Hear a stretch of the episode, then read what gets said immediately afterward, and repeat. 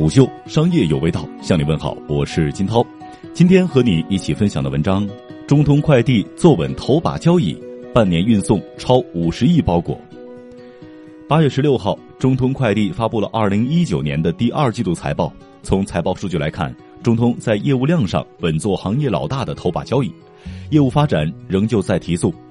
从业务量来看，二零一九年的第二季度，中通快递完成了快递单量三十一点零七亿件，同比增长百分之四十六点八，比行业平均增速高十八点五个百分点，市场占有率为百分之十九点九，较上年同期增长百分之二点五。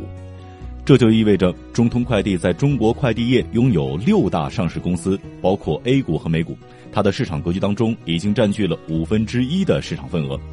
但在营收方面，第二季度中通快递营收五十四亿元，约合七点九亿美元，同比增长百分之二十九点二；净利润为十三点六五亿元，约合一点九八八亿美元，同比下降百分之八点五。调整后净利润为十三点七六亿元，同比增长百分之二十五点六。二零一九年开始，中通的业务量增长幅度加大，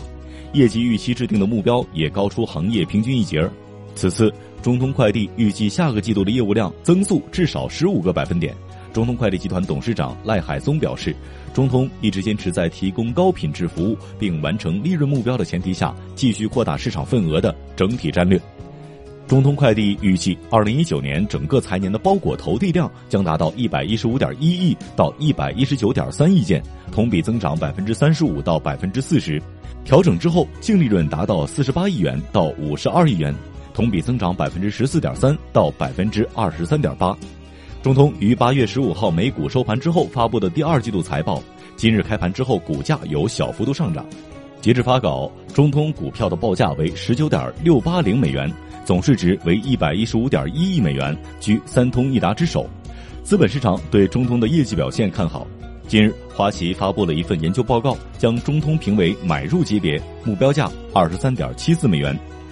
中通是目前唯一采取加盟商持股模式的快递公司，主要地区的加盟商同时也是公司股东。虎嗅分析师李彤此前撰文分析过，股权激励的效果持久而强大，加上中通中转环节自营比例较大，运营效率高，使得中通的议价能力、风险控制能力高于平均水平。而券商国军交运则认为，这种模式是一种产权创新。从第二季度看，中通快递的加盟商持股模式继续发挥着激励作用。第二季度，中通市场的占有率约为百分之十九点九，相比第一季度的百分之十八点六，增长了一点三个百分点。韵达第二季度的市场占有率为百分之十五点五，相比上一季度的百分之十四点七，增加了零点八个百分点。顺丰、申通、圆通随后，市场占有率分别为百分之七点三、百分之十点八和百分之十三点七。快递行业从二零一八年开启的市场占有率争夺战，目前趋于稳定。中通和韵达成为三通一达当中两个头部快递公司，市场份额争夺也集中在二者之间。具体数据表现上，中通更胜一筹。第二季度，中通以快递包裹数量三十七点零七亿件，比二零一八年同期增长百分之四十六点八，在数量和增幅上稳居三通一达首位。国家邮政局数据表示，二零一九年上半年整个快递行业的业务总量收入达到了七千一百五十八点五亿元，同比增长百分之二十九点五。而中通第二季度的业务收入为五千四百二十三点六亿元，同比增长百分之二十九点二。业务数量上，三通一达的数据都远远超出行业的平均水平，显示出明显的增长趋势。二零一九年的上半年，中通包裹总量为五十三点七亿件，韵达为四十三点三四亿件，圆通为三十八点零二亿件，申通为三十点一一亿件，顺丰为二十点二七亿件。其中，除了顺丰的总单量同比增加接近百分之九垫底，其余全部有两位数的增长。中通业务量增长幅度最大，同比增长达百分之四十四点六。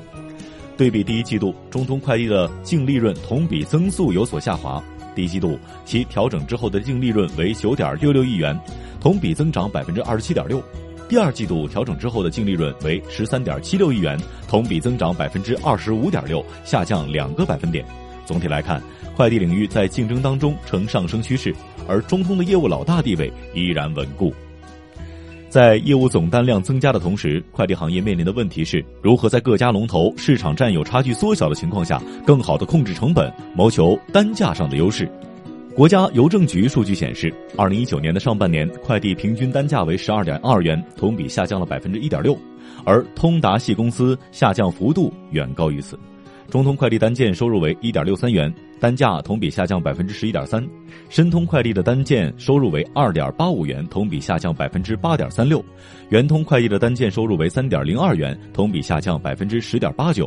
顺丰单件收入为二十三点二一元，同比下降百分之一点二八。忽略直营模式下单件价格较高的顺丰，中通单件收入几乎只有圆通的一半。但中通快递支撑超低单价并不容易。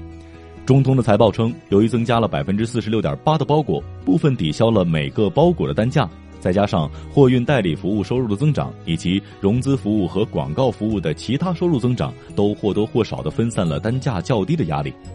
成本压缩的程度，从毛利润率上可以一窥。二零一九年第二季度，中通快递的毛利润为十七点六八六亿元，同比增长百分之二十一点四，毛利率从百分之三十四点七下降至百分之三十二点六。财报显示，毛利率降低是包裹数量增加与成本生产率增加的综合影响所致。相比第一季度毛利润同期增长，二季度中通毛利润较上年增长下降了零点六个百分点。毛利率较去年同期下降，增加了零点五个百分点。也就是说，中通快递的毛利润增长幅度在下降，毛利率下降幅度在上升。毛利率下降的原因很明显，首先呢是行业的竞争，单票收入下降；其次，企业客户的毛利率本就较低，直客业务的业务量占比大幅提升，进一步稀释了整体的毛利率。此外，跨境速运等毛利率偏低的扩展业务也在摊薄整体的毛利。随着市场的扩大，运输线路的增加，运输成本也成为了快递行业的一大拖累。二零一九年第二季度，中通快递的运输成本为十六点九五九亿元，较去年同期的十二点七二三亿元增长了百分之三十三点三。公司自建车队、购置高容量拖车和改进之后的线路运输，都使得运输费用居高不下。顺丰和三通一达瓜分快递市场的局面形成已久，而电商平台作为快递的主要客户。阿里在三通中皆握有股权，将淘宝的电商快递需求直接分流给三家快递公司。此前，阿里系握有圆通约百分之二十的股权，中通约百分之十的股权，以及申通的部分股权。但近期，申通宣布阿里获得控股权，成为阿里第一家实际掌控的快递公司。三家分一杯羹的局面势必要被打破。事实上，快递行业的市场格局改变的契机早就已经出现了。随着拼多多、淘宝、京东对下沉市场的竞争，四线城市以及农村市场的电商快递需求越来越大。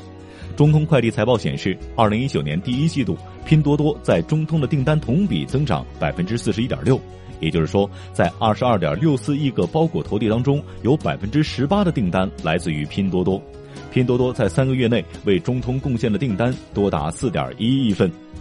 第二季度，拼多多对快递业务的具体贡献数据并未披露，但从中通投入市场硬件的力度来看，下沉市场的基础快递网点建设依然是重点。